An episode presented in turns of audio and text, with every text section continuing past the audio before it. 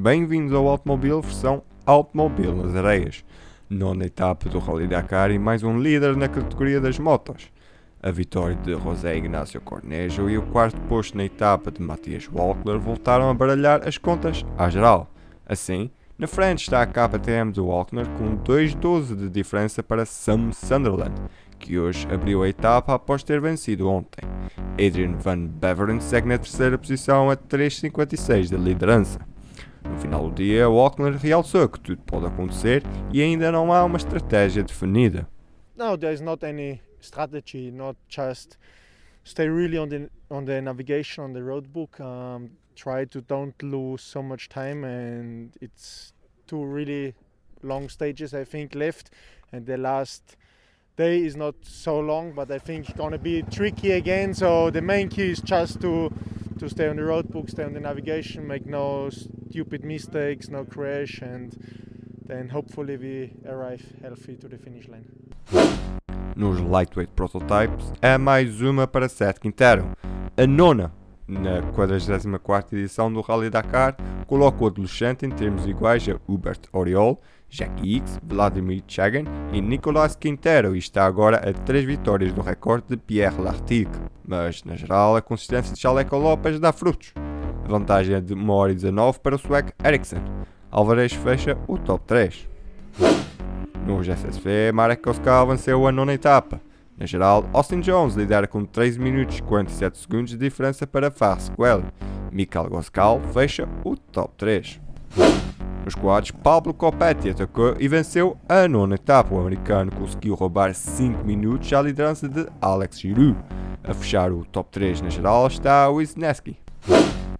Nos carros, dia para a Toyota, com a vitória na etapa de Ginil de Villiers e Dennis Murphy. Em que Latagan e Nasser Al-Attiyah deram o 1-2-3 à marca japonesa. Na geral, Nasser tem 39,05 de vantagem para Sebastian Loeb e Fabien Larcoin. Terceira posição de Yazid Al-Rajid com 58,44 de desvantagem para os líderes.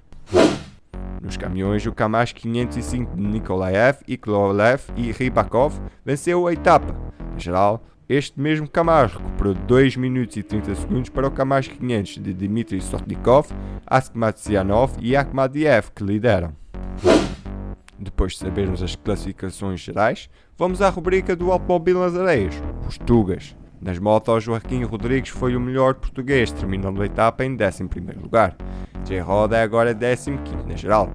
Rui Gonçalves terminou a etapa na 16 posição, ocupando o 26 lugar à geral.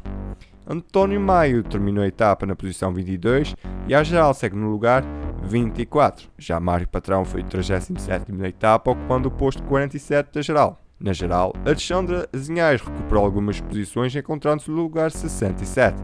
Marcelo Couto segue no lugar 80 e Pedro Bianchi Prata encontra-se na posição 98. Nos carros, à hora desta gravação, Paulo Fiuza, que navega vai Tijalas, terminou a etapa em 23 e mantém o 12 lugar à geral. Miguel Brosa e Pedro Velosa terminaram a etapa em 47 e estão no 34 lugar à geral. No GSSV, Luís Portela Moraes e David Mecre foram nonos na etapa e seguem no oitavo posto à geral. Já a dupla Franco e Rui Carneiro Felipe Serra ainda não terminaram a etapa à hora desta gravação. Nos caminhões, José Martins ainda não terminou a etapa à hora desta gravação, 78 na geral, após a etapa 8. Eu sou o David Pacheco e amanhã trago-vos mais um Automóvel nas Areias. Podem seguir o Automóvel nas redes sociais, em Twitter em Automóvel321 e no Instagram em Automóvel 321.